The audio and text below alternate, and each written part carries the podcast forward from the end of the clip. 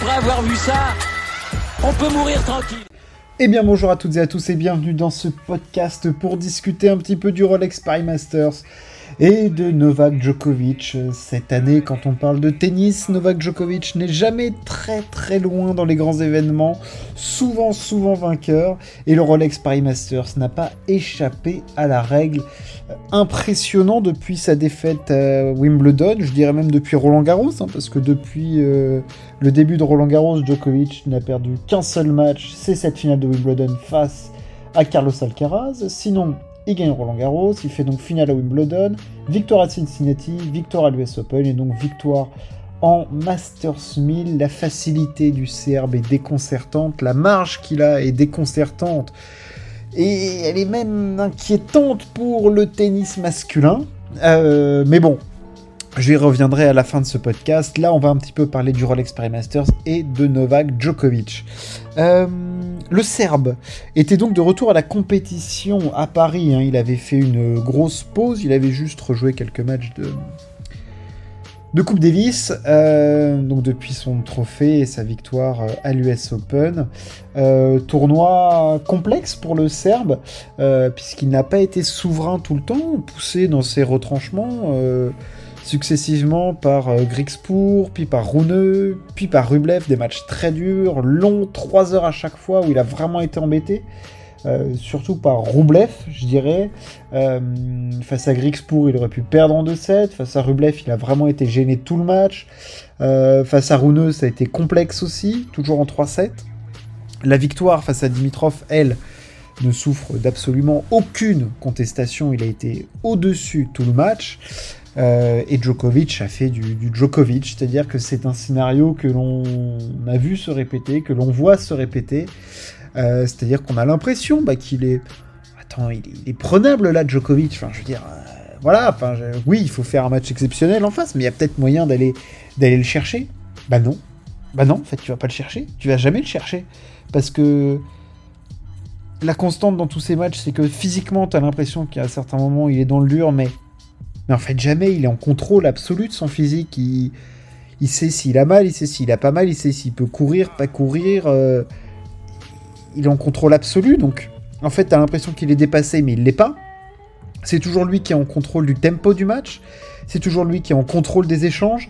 Euh, en défense, il est sensationnel. Il fait très peu de fautes directes, bien que il en ait fait des paquets entiers en revers face à Rublev. Euh, il y avait des petites ouvertures, mais en fait, le truc, c'est qu'à chaque fois, il a clos le débat. Alors, face à Dimitrov, ça a été au service. Face à Rublev, ça a été au service. Euh, il a toujours été ultra clutch dans les moments chauds et il n'y avait personne pour le toucher. Et c'est absolument hallucinant ce qu'il a fait sur, sur le tournoi et le retour qu'il fait. Enfin, je veux dire, 40e Master 1000, 7e Bercy. Enfin, je veux dire, à chaque fois, de toute façon, qu'il revient sur, le terrain, sur un terrain de tennis, c'est pour, euh, agrandir des chiffres qui sont déjà tous plus ahurissants les uns que les autres. Et, euh, et voilà, on va pas mettre des, des. On peut commenter à chaque fois les chiffres de Djokovic parce que c'est fou, mais si, on le fait toutes les semaines, au bout d'un moment, on va, va plus avoir de, de qualificatifs, donc on va essayer de les réserver pour euh, sa nouvelle victoire au Masters d'ici deux semaines. je suis un peu ironique ici, mais très honnêtement, euh, je, je, vois pas trop ce qui peut lui arriver avec un Alcaraz qui est dans les chouquettes et Medvedev qui lui paraît tirer la langue un peu dans cette fin de saison. Donc euh, Djokovic, euh, Djokovic qui marque encore une fois l'histoire, qui euh, marque le Rolex Paris Masters. le public contre lui, il en a rien à secouer, il en joue, il devient plus fort quand on le siffle. il fait ses petites pauses dans le match quand il veut. Enfin, dire, le mec, t'as l'impression qu'il revient, il est au Club Med, il est revenu, il, est, il était pas là pendant un mois et demi, tu dis qu'en face, les mecs, ils prennent du rythme, t'as Sinner qui joue mieux, t'as Rouneux qui revient un petit peu, Rublev qui joue super bien, le mec arrive, ça fait un mois et demi qu'il a pas joué, il joue le cinquième, le sixième mondial, il a 70% de ses capacités, c'est gagné.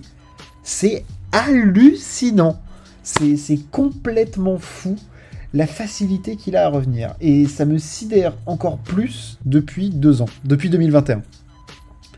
Euh, et là, je pense qu'on peut même euh, amener le, débat du coup euh, ailleurs. Parce que la victoire sur Rolex Paris de Djokovic, j'ai pas débriefé la finale, j'ai pas débriefé maintenant les matchs de Rublev et autres. Voilà, la finale face à Dimitrov, pour en dire deux mots. bon, il était au-dessus, il était plus fort. T'arrives face à un Dimitrov qui est déjà en fait satisfait presque de son tournoi et qui a montré pourtant qu'il avait des armes pour gêner les meilleurs joueurs du monde. Enfin, je veux dire, il faut se rendre compte que là, sur les dernières semaines, il bat Medvedev, il bat Alcaraz. Euh, à Shanghai, il fait une demi. Euh, dans les derniers ATP 500, il est parmi les meilleurs joueurs. Là, à Bercy, il est en finale, en battant Medvedev. Donc il développe un très bon tennis. Juste avant, il bat Tsitsipas dans un gros combat en sortant un énorme tie-break dans le troisième set. Donc tu te dis qu'il peut avoir les armes pour déstabiliser Djokovic, mais encore une fois, tu as toute cette histoire d'antécédent face, euh, à No, le, petit complexe, et puis le fait que tu es juste moins fort au tennis que le Serbe aussi, hein, je veux dire, qui, qui, qui, est pas pratique hein, quand tu arrives sur un terrain.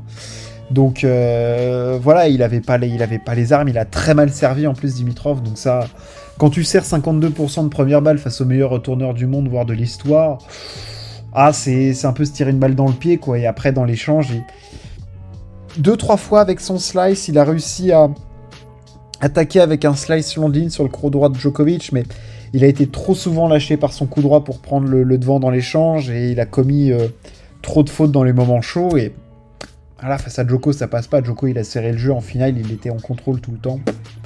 Il n'y a rien à dire, euh, était au-dessus.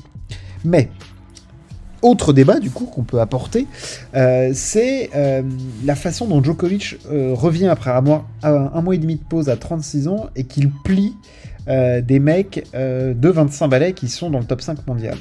Je pense que ça en dit long sur le niveau du top 10 masculin. Je m'explique. évidemment, comparer le top 10 ATP d'il y a 10 ans et maintenant, c'est ridicule, machin, on peut dire ce qu'on veut, le top 10 d'il y a 10 ans, Nadal, Federer, Djokovic, Murray, Wawrinka, Ferrer, euh, Berdych, ça pour moi c'est des mecs qui sont plus forts que ce qu'on a dans le top 10 actuel, à savoir du Urkac, du Fritz, euh, du Rouneux, euh, voilà, bien que très talentueux, on n'est pas sur le même niveau, clairement. on n'est pas sur la même régularité non plus. Donc euh, voilà, et je pense que c'est ce qui fait aussi que Djokovic, euh, qui est parmi les meilleurs athlètes de l'histoire à 36 ans, il est en contrôle absolu de son physique et tout, mais je peux pas croire que Djokovic est un meilleur athlète à 36 ans qu'à 26 ce qu'il faisait quand il avait 26 balais, euh, ce qu'il fait par exemple à l'Open d'Australie 2012 de jouer un match de 5h50 en finale, un autre de 5h30 en demi, face à Murray puis Nadal, il serait pas capable de le refaire. Donc Djokovic est un sublime athlète, mais on l'a vu cette année, il peut avoir quelques failles physiques où il a des, des drops et des pics dans des matchs. Euh,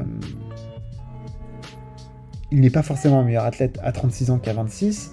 Et euh, je pense simplement qu'il a un ascendant psychologique et une constante. Et son tennis moyen qui le fait tenir top 4 mondial, je pense, tous les jours, euh, fait qu'il euh, arrive à battre ces mecs-là qui sont dans le top 10 et qui sont des mecs moins forts qui a, qui a 10 ans. Je pense que Djokovic, il, a le, il, fait 7, il fait 15 tournois dans l'année comme il fait cette saison. Il en remporte pas autant, c'est évident. Et de 1 parce qu'il y a Nadal, de 2 parce qu'il y a Federer, de 3 parce qu'il y a Murray, de 4 parce qu'il y a Wawrinka. Euh, et que tu as du Ferrer sur d'autres, sur d'autres matchs, que tu peux perdre face à, euh, face à un Tsonga, euh, qu'il y a du Robin Soderling qui peut te sortir un petit match, que tu as du... Je veux dire, là, il faut se rendre compte que le mec ne perd pas un match et il a plus le mec a plus de marge quand il a 36 ans que, quand il en a 28. C'est factuel. Djokovic, il fait un petit chelem en 2011, saison de son explosion, plus grande saison de sa carrière. Il fait un autre petit chelem en 2015, haute pic de sa carrière. Il en fait un en 2021, en 2023, à des années où il a plus de 34 ans. Alors que dans les années où il est dans son prime physique et tennistique, parce que je pense qu'il était. Il pouvait. Enfin, là, peut-être qu'il a plus de contrôle sur un match parce que je pense qu'aussi il a encore plus de contrôle de son tennis parce que les joueurs en face lui permettent d'avoir plus de contrôle. Mais le fait qu'il fasse un petit chelem à 34 et un autre à 36 ans montre aussi qu'il euh, y a une dispersion du niveau dans le tennis masculin et qu'il a encore en fait lui gardé une base tennistique peut-être qui est la même avec un physique un petit peu déclinant, ce qui fait qu'il est toujours parmi les 4 meilleurs joueurs du monde, mais que de l'autre côté, le top 10 lui a baissé, ce qui fait qu'en fait, son niveau, lui, par rapport au top 10, il est meilleur qu'avant, en fait. Donc, il a une marge de folie. Il a une marge de folie parce qu'il est en maîtrise complète de son physique, de son tennis, de son mental, euh, du public qui est contre lui. Il arrive à tout maîtriser, tous les éléments, parce que en plus, en face de lui, il a une opposition qui est globalement, je pense, moins forte. Peut-être que le top 25 du tennis s'est densifié, mais le top 10, lui, a baissé. Voilà, je pense qu'on avait peut-être un plus gros pic dans les meilleurs mondiaux il y a 10 ans que l'on a maintenant, euh, mais que ça s'est densifié jusqu'à la 25e place mondiale. Je pense qu'on a plus eu ça. Enfin, moi, c'est ma vision des choses. Et c'est euh, et c'est pas du tout pour euh, pour rabaisser Djokovic. Hein. Enfin, je veux dire, je peux pas rabaisser un mec qui gagne trois grands chelems dans une saison. Enfin, je veux dire, c'est les autres qui sont pas à la hauteur aussi. Enfin, pas à la hauteur ou pas au niveau de ce mec-là, ils arrivent pas à aller le toucher. Enfin, je veux dire, il y a que Alcaraz pour le toucher. Il faut, on se rend compte qu'Alcaraz, c'est un crack générationnel qui, sur les chiffres qu'il nous montre euh, à 20 ans, est sur les traces des plus grands joueurs de tous les temps. Donc, on est sur un crack générationnel et Djokovic, c'est le meilleur joueur de tous les temps. Donc, il faut ce niveau-là pour toucher Djokovic. Et qu'est-ce qui va nous faire Djokovic là? Tu le sens qu'il est en pleine forme. Dans 4 jours, il y a le Masters qui commence les mêmes joueurs du top 10 qui vient de battre là au Rolex Paris Masters alors qu'il était à 70% avec une chiasse Qu'est-ce qui va pouvoir le toucher? Alcaraz, on sent que là physiquement c'est compliqué. Medvedev, il commence à être un peu fatigué.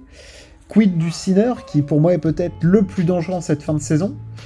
Euh, Rouneux qui revient, mais qu'en attendre. Euh, Roublev qui avait joué le match, un de ses meilleurs matchs en carrière face à Djoko, mais pour le perdre.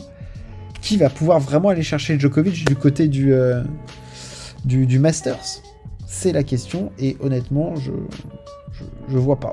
Je, vois pas. Je vois pas vraiment ce qui va pouvoir euh, l'en empêcher. Euh, voilà, c'était pour faire un petit débrief du Rolex Paris Masters et de Djokovic. Où va-t-il s'arrêter? Aucune limite pour le Serbe. Euh, j'espère que ce petit podcast vous a plu. N'hésitez pas à partager et à vous abonner. On se retrouve très très vite. Ciao, à plus